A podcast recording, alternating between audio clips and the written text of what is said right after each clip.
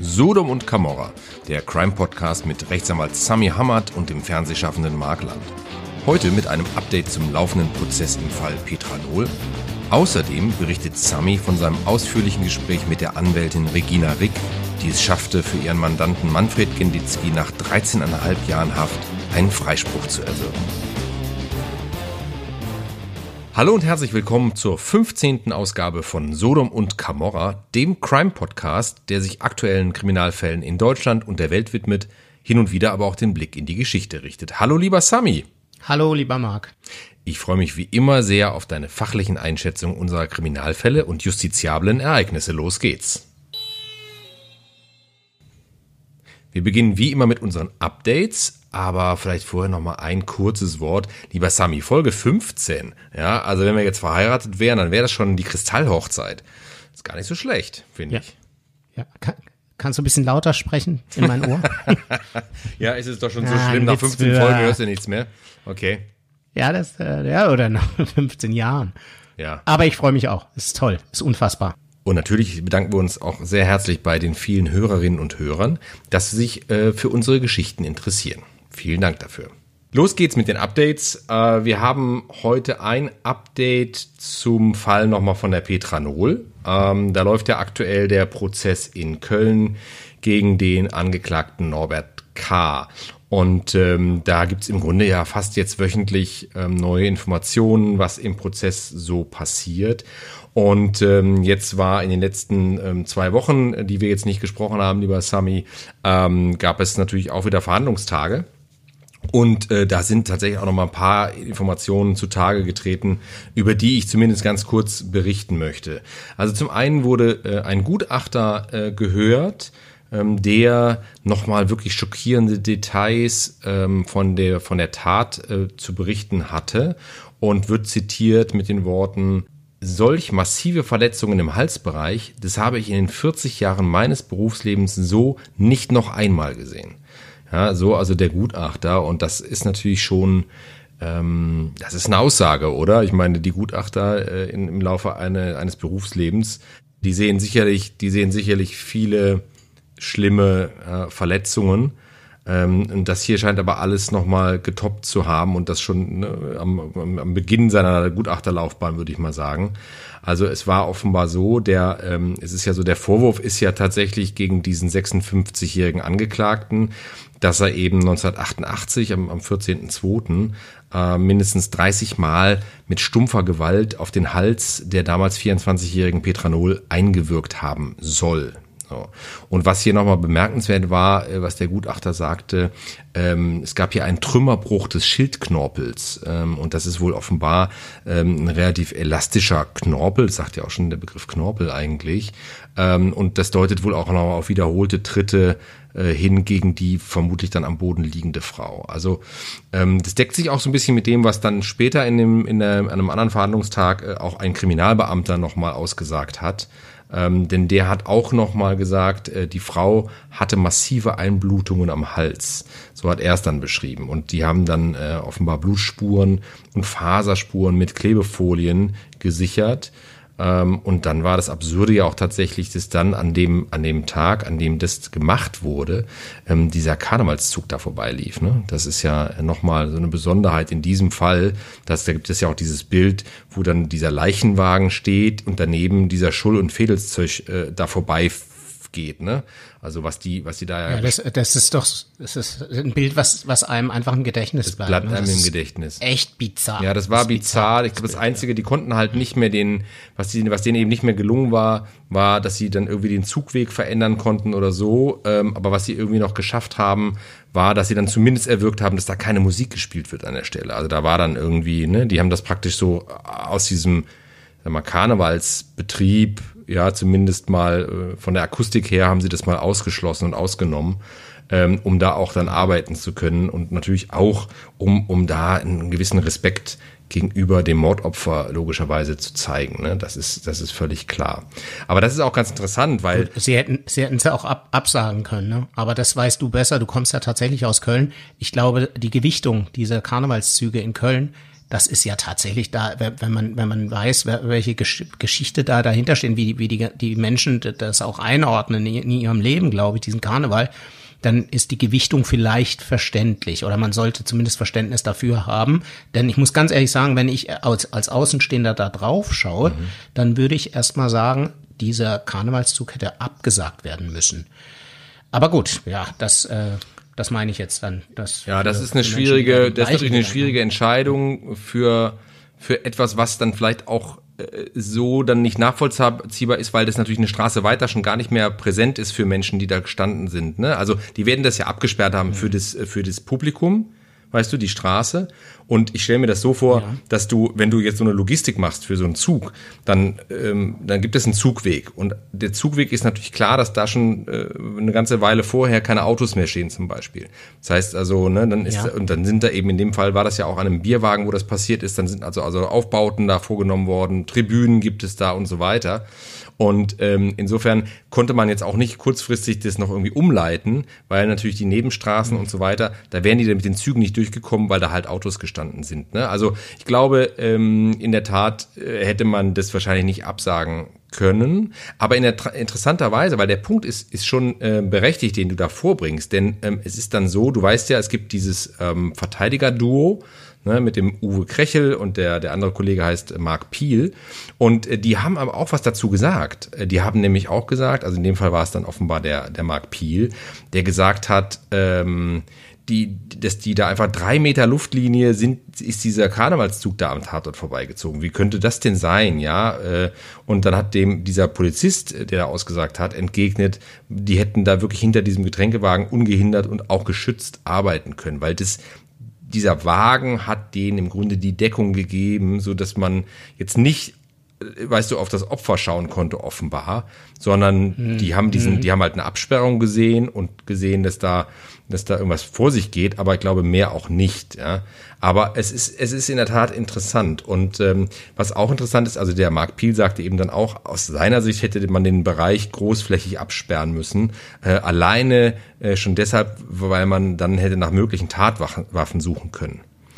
Ja, gut, wie auch immer. Ich glaube, das ist aber doch wahrscheinlich, das wirst du wahrscheinlich als Anwalt bestätigen können, auch, auch normal, dass man versucht, in jedem in jedem Ablaufpunkt, sage ich mal, so eines, ne, so einer Nachbereitung von einem Verbrechen wahrscheinlich irgendwo auch einen Fehler oder so einen Angriffs, einen Angriffspunkt zu suchen, oder?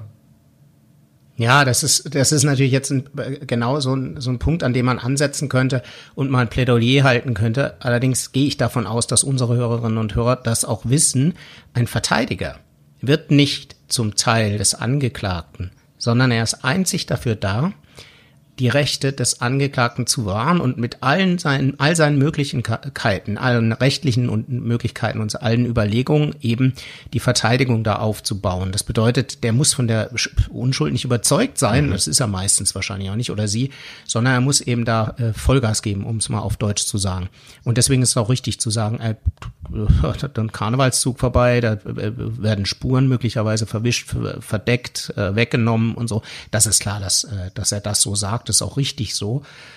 Ähm, andererseits, und das ist genau das, ne, man, man, man sieht stumpfe Gewalt, Tritte, ne, da sagt man gleich, ja, da gibt's ja keine Tatwaffe. Ja, genau, aber man darf eben nicht, nicht hier schon irgendwie richten, selbst richten, sondern man muss die Rechte wahren und mhm ja, dann muss man eben alles einwerfen. Und apropos nicht, äh, alles einwerfen, apropos alles einwerfen, ganz interessant, ähm, dass nämlich dann auch wiederum die Verteidigung äh, auch noch eine neue Theorie ins Spiel gebracht hat, ähm, nämlich, dass die Tat ja möglicherweise auch von zwei Tätern durchgeführt worden sein könnte. Ne? Also unabhängig von ja, dem Angeklagten, aber auch ganz interessant. Das ist, das bestätigt ja so ein bisschen das, was du meinst, dass man sagt, ja, wir können aber jeden ja. Stein auch nochmal umdrehen.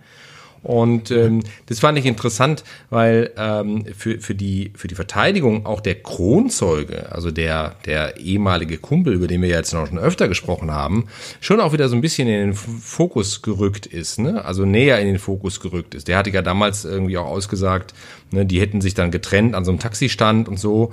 Und ähm, interessanterweise gibt es aber auch ähm, offenbar eine Aussage von dem Kronzeugen, der irgendwie behauptet äh, hat, Petra Nohl sei totgetrampelt worden und an ihrem Blut erstickt. Das, das ist natürlich ein bisschen schräg, wenn, wenn, wenn es gleichzeitig heißt, der, der war, die haben sich getrennt am Taxistand, ne? Und ähm, wie das zu jetzt ja. zu dieser, wie der jetzt zu dieser Information gekommen ist, ist bislang unklar. Ja, und dann ist es auch so Aber gewesen. Überleg, ne? Bitte? Da, da poppt der sofort, da poppt sofort der Gedanke auf, ähm, stumpfe Gewalt, Tritte, ja, gegen, und was du gesagt hast da, Kehlkopf oben, Schild, Schilddrüse, Schildknorpel, ja. stumpfe Gewalt durch Tritte, also da denkt man auch gleich, hui, also am Blut erstickt auch. Das ist so, das, das wäre mein Gedankengang, wenn dir da einer dagegen tritt und du blutest innerlich, dass du dann an, am Blut erstickst. Das ist eine sehr, eigentlich eine sehr genaue Aussage und eine, eine Aussage, die du natürlich nur tätigen kannst, wenn du so etwas gesehen hast. Und ich finde das ja, alleine, also alleine, für mich klingt das schon fast schon so, äh, so medizinisch, dass ich gar nicht, weißt du, dass ich das gar nicht, ich könnte so eine Behauptung schon gar nicht aufstellen, weil ich das gar nicht wüsste, ob, ob das, das klingt ja so, als wüsste jemand, was todesursächlich war. Äh, das, das ja, aber überleg, überleg, da tritt einer, also bei mir geht sofort das Bild auf und das ist jetzt genau das ist sehr unjuristisch. Ich, ich mache mal eine Vorverurteilung so gedanklich. Hm. Ähm, es hört sich für mich an, als ob der eine ausgerastet ist oder wie auch immer und da draufgetreten hat auf das arme Mädchen oder auf die arme Frau und der andere stand daneben. Und, und ich antizipiere eben, wenn dir einer gegen den Hals tritt und du blutest innerlich und du liegst, dann dann atmest du dieses Blut in die Lunge. Und das ist sehr, sehr genau, was er da sagt. Die ist an ihrem Blut erstickt. Aber gleichzeitig. Das, aber das, du hast recht, ja. Man kann, man kann im Prinzip, ich bin ja auch kein Arzt. Das ist ein reine, reiner Gedankengang, den ich da. Ja, habe. offenbar einer, offenbar einer, den die Verteidigung zumindest auch mal durchspielt und auch äußert. Ne? Äh, und dann gibt es aber gleichzeitig auch wieder ähm, eine Aussage von dem Gutachter, der das ja auch hört, was die sagen. Ne? Und der wiederum hat äh, nochmal relativ klar auch betont, ähm, dass er, das Geschehen als einen einheitlichen Vorgang ansieht. Also ähm, er hat sogar von dem, er hat im Zusammenhang mit diesem, mit diesem Mord von einem von einem Geschehen wie aus einem Guss gesprochen. Also was für ihn wohl sehr klar in Richtung eines Täters äh, deutet. Aber das ist. Ich meine, ich mein, du, ich meine, der andere stand daneben. Der hm. Kronzeuge stand daneben. Das ist mein Gedankengang. Also das ja. ist mein vorverurteilender Gedankengang. Okay. Der stand daneben, hat's gesehen. Also das ist auf jeden Fall, ich glaube, es ist auf jeden Fall ein sehr, ein sehr spannender Gedanke. Ähm, äh, und ich bin, bin, also ich bin wirklich sehr gespannt, wie das, wie sich das weiterentwickelt ähm, in diesem Prozess. Ähm, es ist wohl eben auch so gewesen, dass der, dieser Kronzeuge, äh, der hatte seine Schwester äh, nach dieser Tat auch um ein Alibi gebeten. Das ist wohl relativ klar. Und die hat sich auch dazu geäußert und hat gesagt, er hatte panische Angst, in die Sache hineingezogen zu werden. Ja, ähm, ja. das hat die Schwester gesagt und äh, sie habe aber eben nicht gewusst, dass es sich da, dass es jetzt bei diesem Alibi, dass es da um einen Mord gehen würde. Ja, das hat sie wohl auch irgendwie ganz klar gesagt und sagte auch, der Norbert, also das heißt sozusagen der Angeklagte, ja, der Norbert sei äh, danach ähm, ungewöhnlich freundlich zu ihrem Bruder gewesen. So. Also, mhm. was ich auch nicht so ganz, ja. was ich auch ehrlich gesagt wieder nicht so ganz deckt mit, mit dem, was, was der Kronzeuge gesagt hatte, ne, weil der sagte dann auch, der hätte ja. sich so verändert und äh, die hätten dann auch im Grunde keinen Kontakt mehr gehabt oder wäre dann irgendwann abgebrochen. Also, es, es bleibt alles irgendwie auch so ein bisschen noch nebulös. Und die Frage ist halt, äh, wie, wie lange das jetzt dauert, ähm, dass sich dieser Nebel lichtet in diesem Prozess. Denn ähm, ich, ich glaube, dass das ähm, noch ein paar äh, interessante, möglicherweise Erkenntnisse ähm, zutage bringen könnte, das Ganze. Ja. Und man muss ja auch sagen, also wenn ich, wenn ich hier auch so ein bisschen unjuristisch jetzt gerade eben so, so, so eine Tathergang gezeichnet habe, ja. darf man auch wirklich nicht unterschätzen. Das Gericht, das macht das natürlich auch. Ja. Die zeichnen auch in ihrem Kopf erstmal einen Tathergang. Mhm. Und man darf auch nicht vergessen, die die Haft, die angeordnet wurde, weiterhin, ne, der dringende Tatverdacht besteht ja weiterhin. Es bleibt super spannend. Also ich, ich, ich prognostiziere ja gerne hier bei uns immer so ein bisschen. Also ich würde mal sagen, die Verteidigung hat hier schwere, einen schweren Stand, ich will es mal so sagen, weil man kann ja nicht sagen, schwere, schwere Arbeit, ja, was soll das Ziel sein? Das Ziel soll Gerechtigkeit sein. Die werden ihre Arbeit machen und ich bin sehr gespannt, wie es weitergeht. Ja. Ich denke, wir bleiben dran. Wir bleiben. Aktuell, wir bleiben auf jeden Fall, wir bleiben da ganz eng dran. Auf jeden Fall, eins ist klar, äh, nach wie vor beteuert der Angeklagte seine Unschuld. Das ist der letzte Stand der Dinge und äh, wir werden sehen, wie es weitergeht. Vielen Dank bis hierhin. Äh, Im heutigen Fall sprechen wir nochmal über einen Fall, den wir schon mal besprochen haben. Ähm, und ähm, das ist der Fall von dem vermeintlichen Badewannenmörder Manfred Genditzki, ähm, der, ähm, wie sich eben herausstellen sollte, nach einer langen Haftzeit äh, freigesprochen wurde, weil er eben nicht äh, ein Badewannenmörder ist oder war, sondern unschuldig. Und ähm, das war ein, ein Fall, der äh, gerade auch in diesem Jahr nochmal äh, hohe Wellen geschlagen hat, weil, ähm, weil dieser Freispruch nun bestätigt wurde äh, von Manfred Genditzki und ähm, man hat ihm jetzt im ersten Schritt auch schon eine Entschädigung zugesprochen. Da hatten wir auch schon mal drüber gesprochen. Da ging es um 75 Euro pro Tag Haft, die ihm da, die ihm da entschädigt äh, als Entschädigung zustehen, äh, was in Summe natürlich wahnsinnig viel ist oder nach wahnsinnig viel klingt, aber äh, am Ende natürlich Geld auch nicht bezahlen kann, was dem armen äh, Manfred Genditzki entgangen ist in Form von ähm, von Leben, von Familie, von äh, von Freiheit. Und ähm, das ist ein Fall, der uns jetzt schon äh, über mehrere Folgen ähm, bewegt hat und auch beschäftigt hat. Und ich will noch mal ganz kurz einleitend ähm, sagen, also warum sprechen wir noch mal drüber? Das ist, weil du mit der Anwältin äh, ausführlich sprechen konntest, die äh, Manfred Genditzki in diesem Prozess vertreten hat, in diesem Wiederaufnahmeprozess vertreten hat und es eben geschafft hat, äh, das Gericht von seiner Unschuld zu überzeugen. Das ist der, das ist der, der erste Grund. Und zweitens natürlich, weil, weil äh, uns, uns dieser Fall ähm, einfach auch äh, öfter eben schon begegnet ist in unseren Folgen, ähm, weil er auch so dramatisch ist und weil er auch so tragisch und traurig ist und am Ende aber mit einem, ja, dann immerhin mit einem, mit einem positiven Ausgang und was wir immer bemerkenswert fanden und das hast du ja auch ähm, in den Folgen auch schon immer betont, war diese Leistung, auch diese anwaltliche Leistung von Regina Rick, die, die eben nicht locker gelassen hat und die über, ich glaube, ein Jahrzehnt an diesem Fall gearbeitet hat, ohne dass sie jetzt ähm, da viel Geld mit verdient hätte. Im Gegenteil, ähm, das hat sie, glaube ich, äh, mehr oder weniger pro bono gemacht, also im Grunde ohne, ohne jetzt irgendwie ein Honorar verlangen zu können. Äh, aber sie hat halt eben immer an die Unschuld geglaubt. Jetzt nehme ich schon was vorweg. Also das Interessante ist jetzt an der Stelle, ähm, wir haben beide noch nicht darüber gesprochen, ähm, was, was dein Gespräch mit Regina Rick ergeben hat. Ich bin da total gespannt, freue mich auch total, dass das geklappt hat, dass du mit ihr sprechen konntest. Ähm, und jetzt letzter Punkt von mir, bevor du, bevor du loslegen darfst. Ähm, nur noch mal zur Einordnung, äh, ganz kurz, was war eigentlich der Fall, was war da passiert? Und ähm, es war so, dass 2008 ähm, äh, eine Seniorin ähm, in, in einer Anlage, die da gewohnt hat, ähm, gestorben ist, in, in ihrer Wohnung gestorben ist. Der Vorwurf war, äh, der Vorwurf, der relativ schnell danach formuliert wurde, war, dass der Manfred Genditzki, der damals als Hausmeister in dieser Anlage ähm, tätig war, dass der äh, diese Seniorin aus Habgier ähm, umgebracht äh, und ertränkt haben sollte in der Badewanne. Und ähm, wurde auch festgenommen und dann wurde der Prozess gemacht und so weiter. Und trotz äh, so ein paar Punkte, die, die irgendwie schon fragwürdig schienen, äh, gleich zu Beginn offenbar auch, ähm, ist aber Manfred Genditzki am Ende ähm, verurteilt worden. Das wurde auch nochmal bestätigt, dieses Urteil. Und am Ende saß der arme Mann unschuldig 13,5 Jahre im Gefängnis. So, das jetzt in aller Kürze als Einleitung dieser Fall. Und jetzt bin ich wirklich sehr gespannt, Sami, ähm, wie dein Gespräch mit der Anwältin verlaufen ist. Bitte, ich bin ganz ohr. Ja, das war tatsächlich wirklich, wirklich ein Highlight. Am Mittwoch habe ich äh, die Anwältin angerufen, nachdem vorher schon verabredet wurde, dass ich mich da eben melden dürfte. War ganz interessant. Die ging nämlich ran mit der Regina Rick. Also da, ich habe auch gleich zu ihr gesagt, das war das Erste, was ich gesagt habe.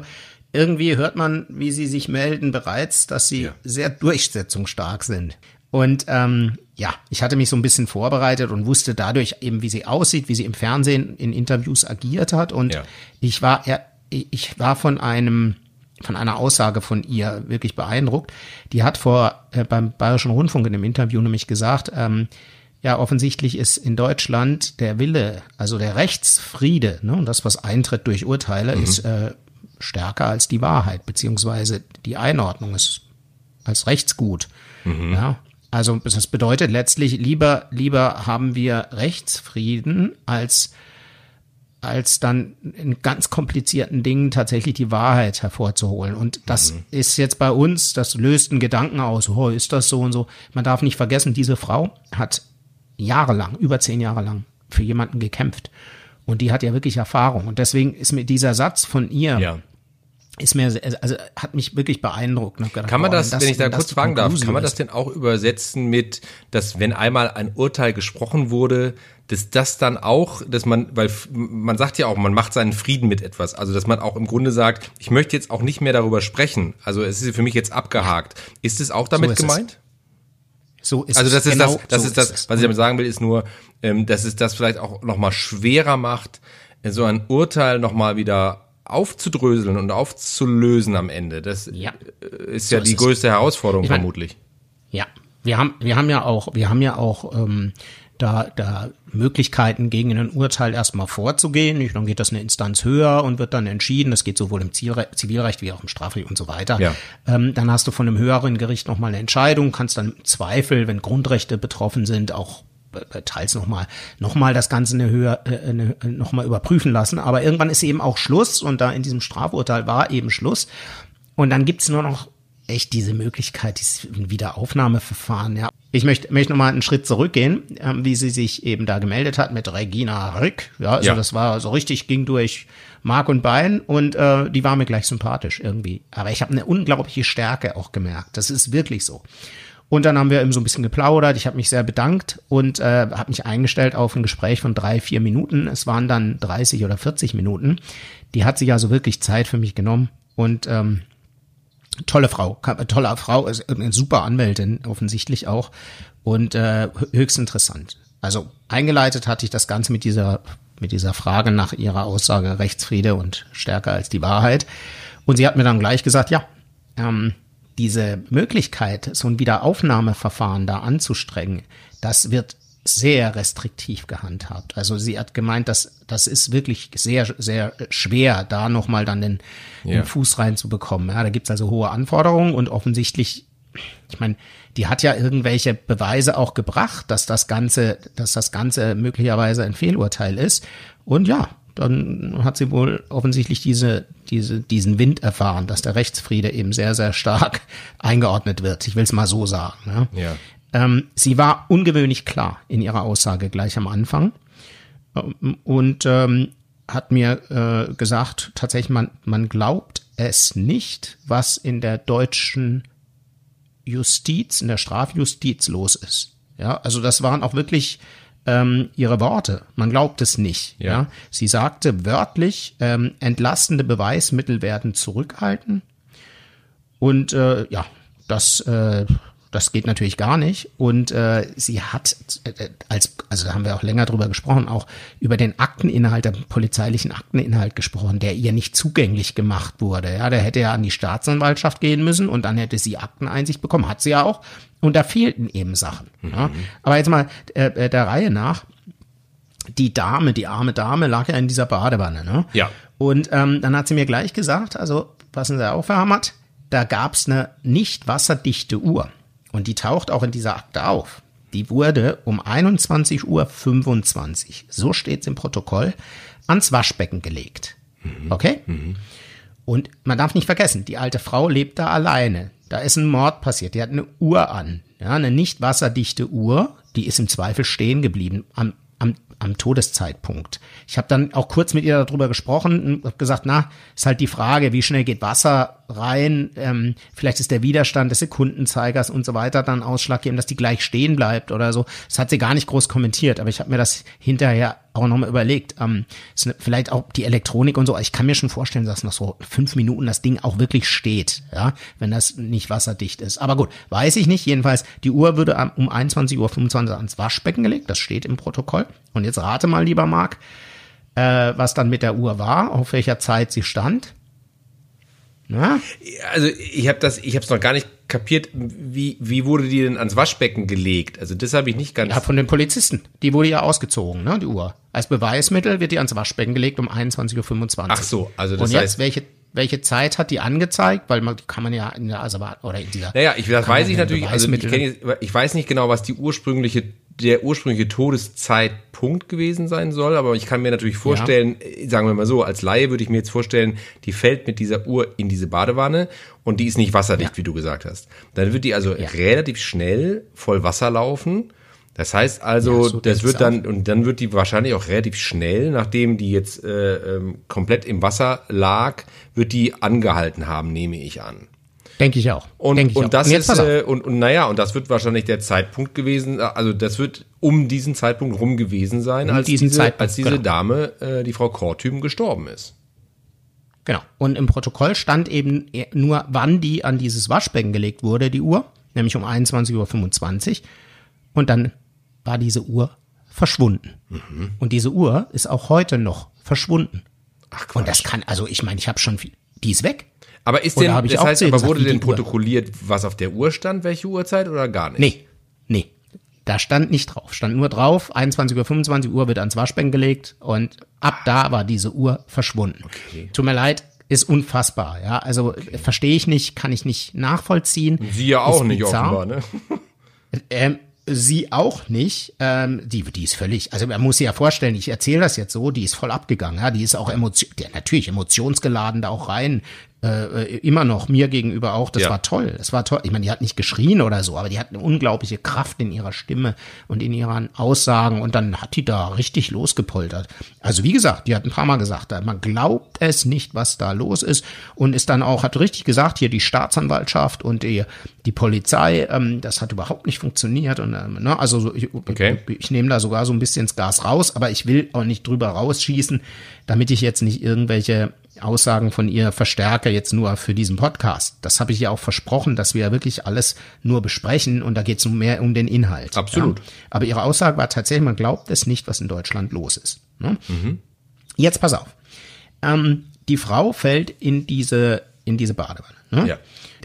Es gab einen Anruf von dem Herrn Genditzki beim Pflegedienst. So gibt es wohl einen zuständigen Pflegedienst und so, ist ja wurscht. Jedenfalls hat er den Pflegedienst angerufen. Ja und ähm, hat äh, da mit denen gesprochen und äh, die äh, die Verbindungsdaten seines Mobiltelefons, ja. die äh, sollten bei der Akte sein, ja, bei der polizeilichen Akte. Ne? Mhm. Ähm, die waren allerdings auch verschwunden. Ja, und ähm, das ist ganz bizarr. Also da hat sie auch gesagt, das ist, äh, das, das ist komisch, ja, diese Verbindungsdaten, diese, sie hat mir nochmal gesagt, so rück, rückwirkende oder äh, Verbindungsdaten eben, ja, mhm. die, die, na, da kannst du ja so ein Profil sehen, wann wurde genau telefoniert und so weiter. Äh, das war bei der polizeilichen Akte und dann waren die weg. Okay. Und ähm, ähm, es war dann so, die der hat den Pflegedienst angerufen, allerdings hat er den Pflegedienst über eine Auskunft angerufen. Und die Auskunft hat ihn weitervermittelt. Ja. An den Pflegedienst. Okay? okay? Und dieser Anruf geschah während des Mordes oder kurz, kurz bevor dem, also war ja kein Mord, ja, aber so wie sich die Staatsanwaltschaft und das Gericht offensichtlich den, den Tathergang da äh, ausgemalt hatte, ähm, hat er wohl diesen Pflegedienst angerufen und dann diesen Mord begangen oder, oder, mhm. oder ja, dann die Handlung gestartet. Allerdings wurde da nicht bedacht oder es war ja auch nicht mehr nachweisbar, weil es war alles weg, ähm, dass dass das über die Auskunft gescheh, äh, äh, dass dieser Anruf über die Auskunft geschaltet wurde. Ja. Und letztlich ähm, ähm, hat, waren dann nur neun Minuten Zeit, um den den äh, Mord zu begehen für den Genditzki. Ja, mhm. und äh, da hat sie dann zu mir wörtlich gesagt, also in neun Minuten, das schafft äh, auch kein russischer Auftragskiller. Ja, das äh, fand ich relativ lustig da, weil die, weil die eben, ja, die spricht, spricht da wirklich in, mit dieser Kraft und so, ne, und hat dann gemeint, ah, das geht weil man, nicht in neun Minuten, das, weil man, weil das, das funktioniert nicht. Okay. Also weil, weil sozusagen neun ja, Minuten lagen zwischen, zwischen dem, äh, zwischen diesem äh, Anruf bei der, bei dieser Zentrale und äh, bei der Auskunft und dem vermeintlichen ja. Todeszeitpunkt. Genau, also dieser, dieser, dieser, dieser Gap der zeitlich vorhanden war, um den Mord zu begehen, der war viel, viel kürzer, mhm. weil der, Aus, der Anruf über die Auskunft ging. Mhm. Und eben nicht direkt.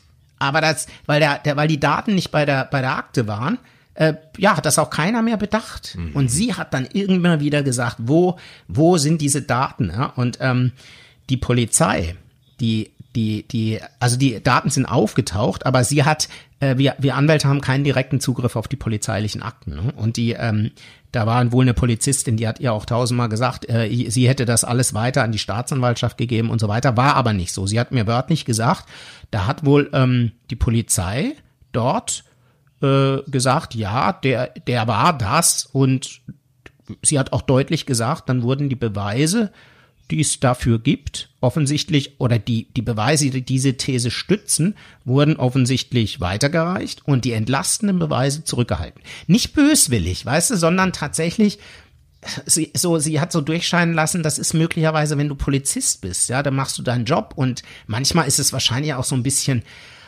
weiß nicht, du, du nimmst einen fest und dann wird der, kriegt er hinterher fünf Euro Strafe und du sagst Menschenskinder, das ist, äh, also, weißt du, was ich meine? Der, ich der, weiß, was du meinst. So, ich finde nur, das ist ja. so für mich als Laien ähm, so schwer nachzuvollziehen, weil wir reden ja nicht äh, darüber, dass hier irgendwie ein paar Brötchen beim Bäcker weggekommen sind. Und ich finde immer so die, die Tragweite, ähm, die all das ja haben kann, die muss man, glaube ich, wenn man in diesen Berufen arbeitet, ja immer auch mitdenken. Zumindest würde ich das, würde ich mir das so vorstellen, ja, dass es so ist. Und wenn es nicht so ist, fände ich es dramatisch. Ja, ja. Also das, ähm, ich muss auch sagen, also man muss natürlich auch, ich habe die Frage nicht gestellt. Ähm, Verbindungsdaten, ja. Kann man, ich, das ist ja ein Telefonprovider. Im Zweifel hätte man die möglicherweise auch nochmal abfragen können oder so. Also ich gehe davon aus, dass dass eben bei der Akte nicht genau nachvollziehbar war, dass der Anruf für die Auskunft geschaltet wurde. Ähm, und, und keiner dran gedacht hat, das nochmal abzufragen oder so, ja, und ja. sich das dann ergeben hat im Laufe ihrer, ihrer, ihrer Tätigkeit und, und ihrer äh, kraftvollen Durchsetzung von ich will alle Beweismittel, wo ist das, wo ist das, wo ist das, dass sie das dann in der Akte gefunden hat. Ne? Davon gehe ich aus, mhm. dass das so war. Das, wir haben nicht drüber gesprochen, aber ich will das mal so, so noch einwerfen, weil Verbindungsdaten, die liegen ja bei einem Provider. Ich gehe davon aus, dass die einfach nicht, nicht keiner mehr an, dran gedacht hat. Und dann plötzlich zeigt sich, als sie das alles sich hinterher noch aufarbeitet, ja. Äh, dass das eben über die Auskunft ging und kein Mensch hat das irgendwie, auch das Gericht hat das ja nicht, hat das ja nicht in die Erwägungen mit einbezogen. Das Gericht war nicht darüber informiert, dass da bei der Akte noch Verbindungsdaten liegen. Aber jetzt muss ja, man ja auch ja sagen, da. ich glaube, also, ein, ein wichtiger Punkt an der Stelle ist doch schon auch, jetzt, wenn man jetzt sich so einen Prozess vorstellt, ähm, diese ganzen ähm, Beweise, diese ganzen Informationen, das füllt ja Aktenordner, ne? Mehrere. Also ja. das ja, ist ja etwas, das ist unfassbar, das genau. ist ja ein wichtiger, ja. ich glaube, das ist ein wichtiger Punkt, dass man vielleicht auch an der Stelle ähm, sich vorstellen kann, dass nicht jeder jedes Dokument äh, in der Tiefe äh, lesen kann, oder?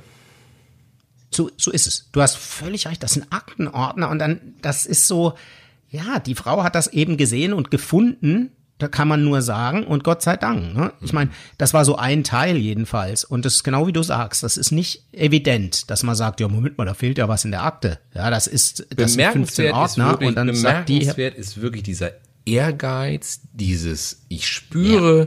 hier stimmt was nicht. Äh, ja. Mir ist, für mich steht fest, der ist unschuldig und dann ja. einfach wirklich auch dieses Durchhaltevermögen und darüber haben wir schon mal gesprochen. Es gab ja nicht wenig Kolleginnen und Kollegen auch in ihrem Umfeld, die gesagt haben, macht es nicht, lasst es, hör auf damit, es bringt nichts. Ne? Und, äh, ja, und, und, sie, ne? und ja, Regina Rick hat aber einfach äh, ne, das ignoriert und hat gesagt, danke für den Tipp, ich mache aber weiter. Ja, das, ich, das hat sie natürlich nie gesagt. aber es ist cool, so, dass, dass du das, ja. ja. Also für unsere Hörerinnen und Hörer, ich habe mit dem Marc mit Absicht ähm, nicht gesprochen drüber vor dieser Absolut. Sendung, was, was ich mit der Frau Rick gesprochen habe, damit das so ein bisschen wirklich auch ein Talk ist. Und ich habe tatsächlich gefragt, weil Marc und ich denken eben gleich. Ich habe gefragt, hat sich ja einer gemeldet von den Kolleginnen und Kollegen, die vorher gesagt haben, Regina, lass das, diesen Fall. Ja. Also nachdem der Freispruch dann erging. Äh, nein, es hat sich keiner gemeldet von denen. ja, aber gut, so, so, so ist das Leben, ja. Und ähm, jetzt pass auf, jetzt kommt was. Also was, ich, was ich auch gemerkt habe, sie nimmt ja kein Blatt vor den Mund und, und die, die ja. hat da echt was mitgemacht und durchgemacht. Die hat ja ein Gutachten machen lassen und da hat einer tatsächlich mal auch ähm, ich weiß nicht, ob das künstliche Intelligenz schon war oder zumindest äh, äh genau äh, Computer gezeichnet, ein Körper, wie, wie das funktioniert, wie der in diese. Das war so eine Computersimulation, ja. Genau, ja. dann, dann glaube ich, ist der Kopf aufgeschlagen rechts irgendwie und dann hat sich der Körper gedreht und so. Also der hat, dieser, dieser Gutachter hat aufgezeigt, ja, Moment mal, die hätte in die Badewanne so reinfallen können. Ja. Ähm, ähm, ohne, ohne Außenwirkung, ja, Ja. ohne, ohne veranlassende Außenwirkung. Und sie hat ja wohl immer ihre Wäsche auch gewaschen, ja, in der Badewanne oder wie. Da gab's ja dieses, also das kann gut sein, dass die da so reingefallen ist. Und als dieses Gutachten erstellt wurde und auch als sie dieses Gutachten, was das Gericht für die Verurteilung genommen hat, als sie das geprüft hat, dann hat sie, und sie hat gesagt, Herr Hammert, Sie können die Namen nennen, oder ich glaube, sie hat zu mir gesagt, also wie gesagt, die Frau hat halt echt Dampf, ja. Die hat gesagt, Herr Hammert, äh, nennen Sie die Namen. Ja, Gut, äh, dann mache ich das auch, wenn du einverstanden bist. Also, ich habe da nochmal nachgefragt, Gutachten, ähm, das, äh, auf das sich das Urteil gestützt hat oder mitgestützt hat, war erstellt von einem Rechtsmedizinischen Institut an der LMU München, also der Universität München, und äh, war und war ähm, unterschrieben von Herrn Professor Eisenmenger. Sorry, Professor Eisenmenger, ja, so, so ist es. Sie haben das damals unterschrieben, dieses Gutachten. Ähm, und äh, gemacht war es aber von Professor Keil. Ja, das ist also nochmal ein anderer Professor. Und sie hat dann mal mit diesem Eisenmenger telefoniert und hat auch gesagt, sie haben es ja mit unterschrieben. Ja. Ähm, äh, sie haben gesehen und so. Und dann hat er ihr telefonisch gesagt, da steht die für ein, das hat er ihr gesagt. Ja, er hat Zweifel gehabt und so, das äh, damals schon und so. Und dann hat sie gesagt, ja, warum, warum haben sie denn nicht, nicht nichts gemacht oder so?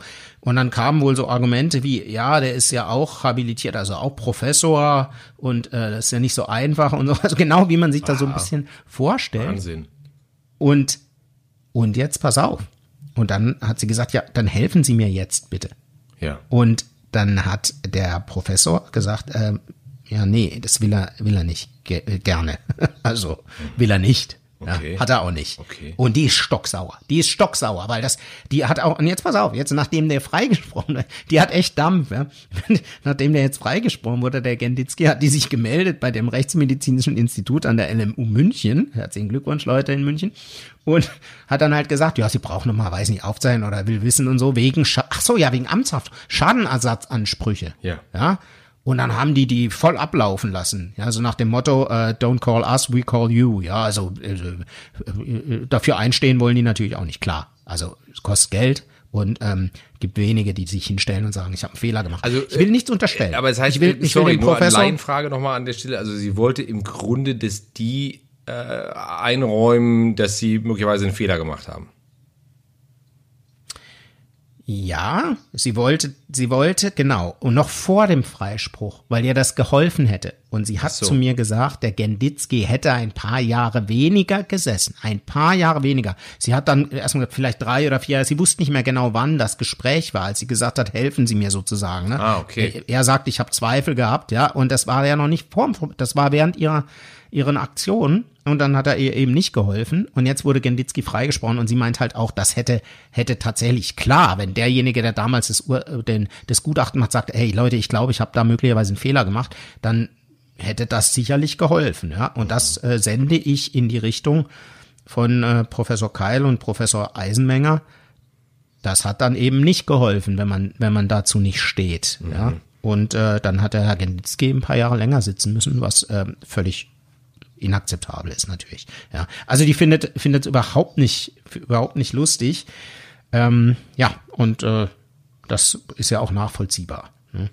Ähm, das Gericht hat offensichtlich dann die diese, diese Fehler auch in diesem Gutachten dann wohl auch einschätzen können. Durch das neue Gutachten, was sie eben hat machen lassen, was ja kein Gerichtsgutachten mehr war, sondern das musste ja auch wahrscheinlich alles erstmal selbst bezahlt werden, ja, von dem Herrn Genditzki. Ich bin mir nicht sicher, wie, wie weit sich vielleicht sogar die, die ähm, Kollegin Rick da selbst äh, engagiert hat. Also Gewinn, glaube ich, hat die da nicht gemacht äh, mit dem Fall. Ähm, zumindest keinen äh, äh, finanziellen. Ne? Ähm, Aber das, darum Ja, ging es ja, pass offenbar eh nie. Also es ging ja offenbar nie um, also ihr Genau. persönlich ging es ja offenbar sowieso nie um, Ja. um Geld oder so, ja. Ja, so ist es. Und das ist toll. Und so eine Anwältin zu finden, ist, glaube ich, echt nicht einfach. Der Genditzki hat auch wahnsinnig Glück gehabt, da eine zu finden, die nichts das liegen lässt. Die Akte, Mensch, der hockt im Bau, da, äh, da passiert ja im Zweifel nichts. Ja, ähm, äh, was soll er machen? Da kann er nicht jeden Tag in der Kanzlei klingeln oder anrufen. Ne? Ja. Ähm, die hat das aus eigenen Stücken gemacht und aus eigenem Antrieb und aus Gerechtigkeitssinn und das finde ich so toll. Und das finde ich, deswegen finde ich es auch gut, dass wir, dass wir den Fall so behandeln und bei aller bei aller Zurückhaltung, die ich auch immer versuche zu üben, ähm, finde ich, deswegen ist es an dieser Stelle auch richtig, wenn sie schon so lange mit mir spricht, dann ist es auch richtig, die Namen zu nennen. Weil es war ja tatsächlich wichtig auch, dass ich die nenne. Sie hat zu mir gesagt, sagen Sie das ja. bitte. Ja, und ja, ich habe es gesagt, liebe Frau Rick, und ich weiß, Sie hören unseren Podcast. Und äh, ich sende nochmal herzliche Grüße. Also sie hat mir dann ganz süß erzählt, der Genditzki kam frei, ne? Ja. Der da wird äh, jedes Jahr äh, äh, feiern die da den Tag äh, wie eine wie einen neuen Geburtstag und ja, man muss sich ja, das, wenn ich da nochmal einhaken darf, man muss sich das auf der Zunge zergehen. Ja. Das sind 4.912 Tage.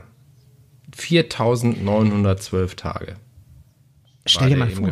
Und da gibt's ja das und dieses Gefängnis, das ist echt, das ist, wie man sich's vorstellt, ne? So ein Rundbau, wo man so rundrum läuft, mit so, so Zäunen, damit die nicht runterhopsen oder frag mich nicht. Furchtbare Umgebung.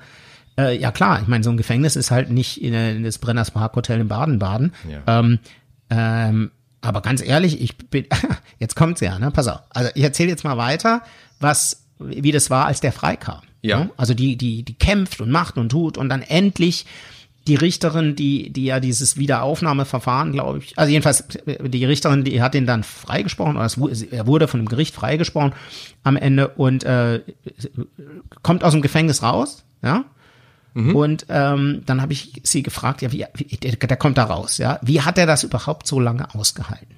Und ja. dann sagt sie, der ist so ganz, so ganz strukturiert und ganz, ähm, weißt du, äh, äh, äh, ganz also so ein ganz Arbeits, so ein Arbeitstier, der, der sich selbst strukturiert, der den Tag eine Struktur gibt, das ist für ihn ganz wichtig mhm. und der seine Aufgaben wahrnimmt, ja, der ist da, glaube ich, Hausmeister auch, ne, von, von Beruf gewesen. Der, der muss also wirklich, der, der, es ist ihm alles ganz wichtig, dass alles genau gemacht wird. Und dann sagt sie, der war in, in, in, im, im äh, Gefängnis, war er der Vorsteher von der Wäscherei, ja, die da, die, mhm. die Dinge waschen, ja, die Gefängnis, Gefängniswäsche. Und ähm, jetzt pass auf, der kommt frei. Also er war Leiter ne, der Wäscherei, kommt raus und ähm, setzt sich in das Auto zu ihr. Die fahren da weg und der erste Satz, den er sagt, ähm, er weiß jetzt gar nicht, wie die in der Wäscherei ohne ihn auskommen sollen. Oh Gott. Ist ja fast schon süß. so, ja, es ist so. Gut, klar. Ja, aber das ja, ist halt, das, das war sein 13 Leben. Jahre dann. seine Welt. Ja, Wahnsinn. Ja, Wahnsinn. das ist so ein bisschen, kennt, ich glaube, das kennt jeder von uns auch. Ähm, das ist so ein bisschen, äh, wenn du, wenn du gezwungenermaßen mit, mit, mit viel Eigenarbeit auf, auf irgendwas hinarbeitet. Sie hat gemeint, er, er hat immer an seinen Freispruch geglaubt. So hat er das mhm. überhaupt ertragen. Mhm. Er hat immer dran geglaubt, ja. dass er irgendwann da freikommt, weil er wusste, er ist unschuldig. Und ich glaube, du hast ja mal berichtet, der hat ja keine Hafterleichterungen bekommen. Ne? Vielleicht willst du da nochmal einhaken, ähm, weil er ja eben gesagt hat, ich bin unschuldig. Darüber haben wir ja schon mal gesprochen. Ich wollte nur noch mal einen kleinen Schritt genau. zurückgehen, weil jetzt du hast ja eben ein, paar Namen genannt und ich habe mir jetzt mal ganz kurz ja. äh, hier parallel, als du erzählt hast, äh, versucht Multitasking fällt ja Männern einigermaßen schwer, aber ich habe es versucht ähm, zu schauen. Und ich habe einen, ähm, weil du diesen Namen Eisenmenger äh, nanntest, ich habe das schnell mal versucht irgendwie zu googeln. Und was ich gerade gefunden habe, ist eben tatsächlich, also der war offenbar der damals zuständige Gerichtsmediziner. Und, ähm, ja. und der ist offenbar auch zunächst von einem Unfall ausgegangen. Dann gab es eine mhm. Tatortbegehung mit der Polizei.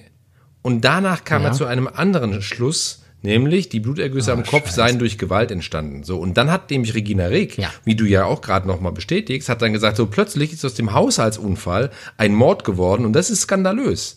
Ein Gutachter kann ja nicht sein Gutachten anpassen an die Erwartungen der Ermittlungsbehörden. Also da ist sie wirklich auch. Und das hat er, das hat sie gesagt.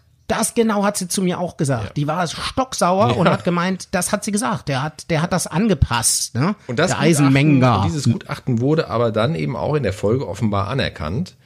Äh, und und äh, genau. und und da und das hatten wir, da haben wir ja auch schon mal drüber gesprochen. Also ursprünglich hieß es ja auch, äh, dass Genditzki das Opfer bestohlen hätte. So. Nachdem sich das aber nicht bestätigen lassen konnte, äh, das, das, das hat sich nicht bestätigt in, in der Folge, haben sie das Mordmotiv geändert. Ne? Das war nämlich dann, Ja, war die, dann war das Motiv nämlich plötzlich Streit.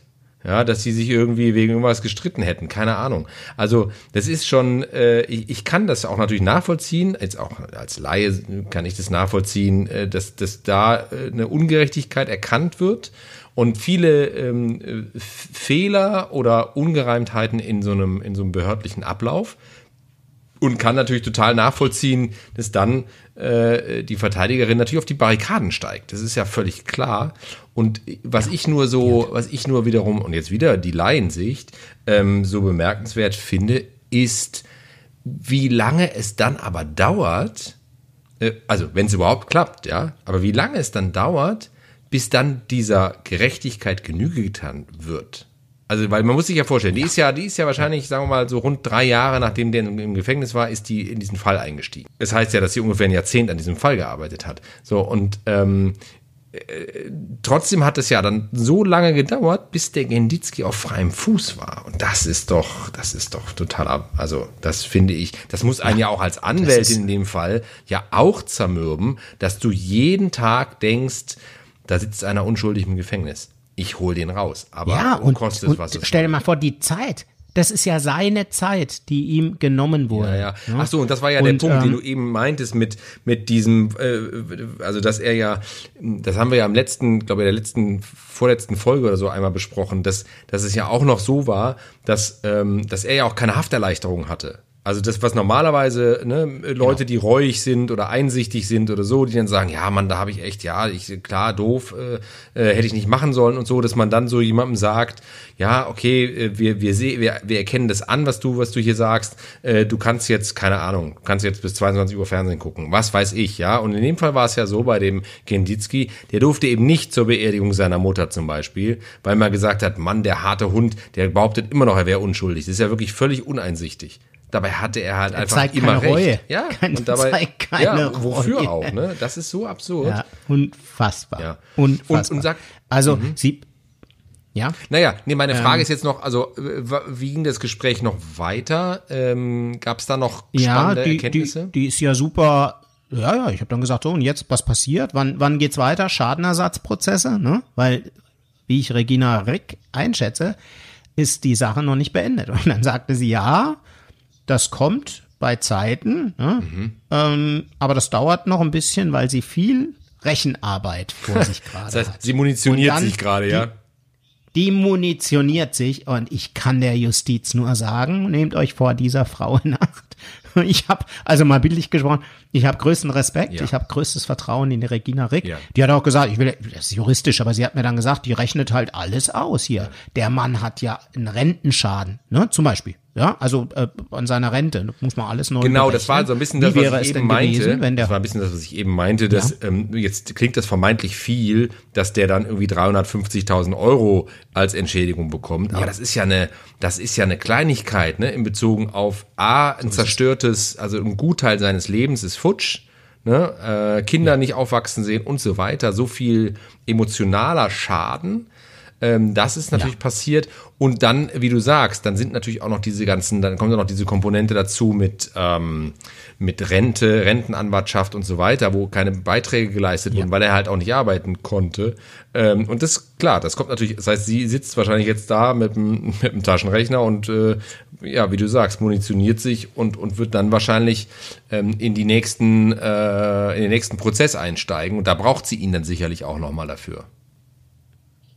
Und ähm, ähm, das, das da kann der Herr Genditzki sich glücklich schätzen, glaube ich, dass er auch die Regina Rick Ja. auch für diesen Schadenersatzprozess hat, weil die, äh, äh, auch wenn die da nicht spezialisiert sein sollte, das weiß ich nicht, ja, Ja. Äh, bin ich mir sicher, dass die, wenn sie dann die Klage einreicht, Mhm. für diesen Fall auch spezialisiert ist, weil die ist sau schnell, sau, äh, die ist einfach, das merkst du, ja, die ist geistig total, das geht nur tak, tak, tak die ganze Zeit. Es war, war wirklich ein Vergnügen, mit der zu reden.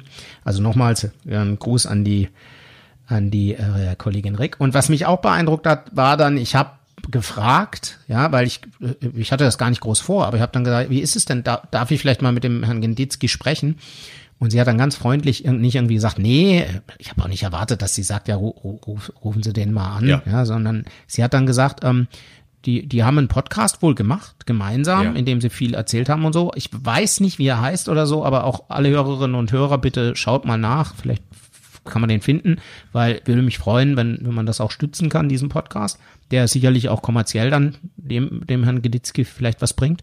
Und ähm, sie hat dann gemeint, und das war's dann auch. Ja. ja. Sie möchte nicht, dass der so jetzt in die Öffentlichkeit ja, da kommt mit den ganzen meine, Sachen, sondern dass der, ja, aber ist doch toll, dass sie denn die die Verantwortung, die sie für den übernimmt, ja. ja. Jeder andere, also ich, ich würde wahrscheinlich schon wieder vor vor einen Fotografen rumtanzen und sagt mal, macht ein Foto von mir. Ich fand es toll, dass sie da, also bildlich.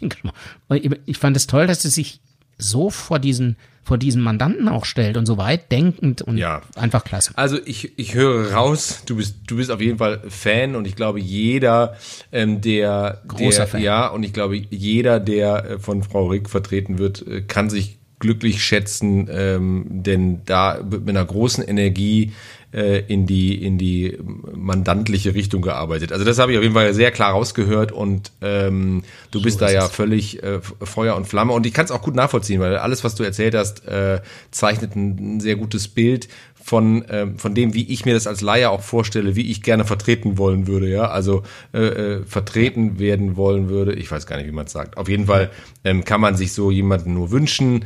Ähm, Wenn es andere äh, Probleme sind, dann würde man sich dich wünschen äh, als Rechtsbeistand.